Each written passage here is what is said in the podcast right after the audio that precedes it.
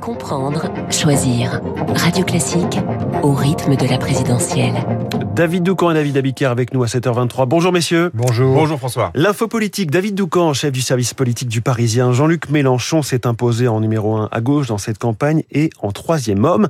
Alors à quatre jours du premier tour, il croit encore possible d'atteindre la qualification. Oui, dans le baromètre quotidien Ipsos pour le Parisien, il continue de grimper lentement. Il est crédité désormais de 17% d'intention de vote, 5 points derrière Marine Le Pen. Le 12 mars, lorsque nous avons lancé notre sondage quotidien, Mélenchon était crédité de 12% de voix potentielles. Il a donc gagné 5 points en un peu plus d'un mois. Euh, en un peu moins d'un mois, pardon. C'est la conséquence de deux choses. Son expérience, le vieux tribun sait faire campagne, et l'inexpérience des autres candidats de gauche. Hidalgo, Jadot ont fait pour l'une une campagne cataclysmique, pour l'autre une campagne terne et ennuyeuse. Mélenchon les a donc cornérisés assez facilement, ainsi que Fabien Roussel d'ailleurs, qui malgré quelques bonnes intuitions plafonne à 3,5% d'intention de vote. Pour autant, peut-il se, se qualifier comme il le répète à l'envie Rien n'est impossible. Mais Jean-Luc Mélenchon a un problème.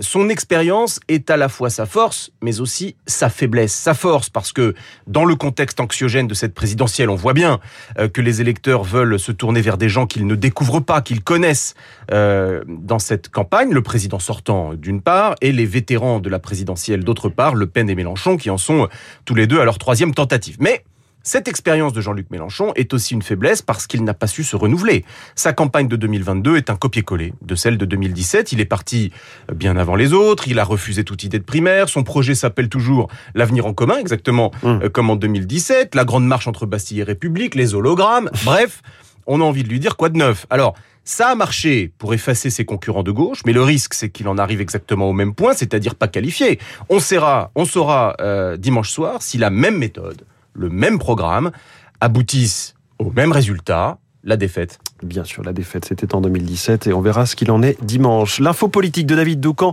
Merci David. David Abiker, les titres de la presse. La presse qui ce matin se pose une question. Comment taper plus fort sur Vladimir Poutine après la découverte des massacres de Boutcha? Comment taper plus fort? C'est la une du Parisien aujourd'hui en France ce matin. Le Point fait lui la une sur la stratégie du carnage de la Russie. Le magazine Cosette titre Ukraine, l'élan de solidarité. Mais ce qui effraie les journaux, c'est l'élection présidentielle. Les journaux de gauche ont peur, disons-le, que Marine Le Pen arrive au pouvoir. Et ils le font savoir à la une. Un danger plus que jamais, titre Libération qui met Marine Le Pen à sa une. Pour l'Obs, c'est une élection à haut risque. Même les échos s'y mettent qui redoutent une hausse des taux d'intérêt et de la dette, parlant du risque Le Pen. Charlie Hebdo dessine lui Madame Le Pen sous la forme d'un drone téléguidé par Poutine. Pour la Croix, cette élection, c'est la grande incertitude quand le monde se penche sur les risques d'un scrutin incertain. L'opinion estime que cette élection battra cette idée reçue en brèche et le Figaro propose une interview d'Emmanuel Macron et reprend ce verbatim du président candidat. Les crises m'ont forgé, mon énergie est intacte. Enfin, un conseil. Exprimez vos émotions, c'est la une du dernier magazine Connaissance des Arts.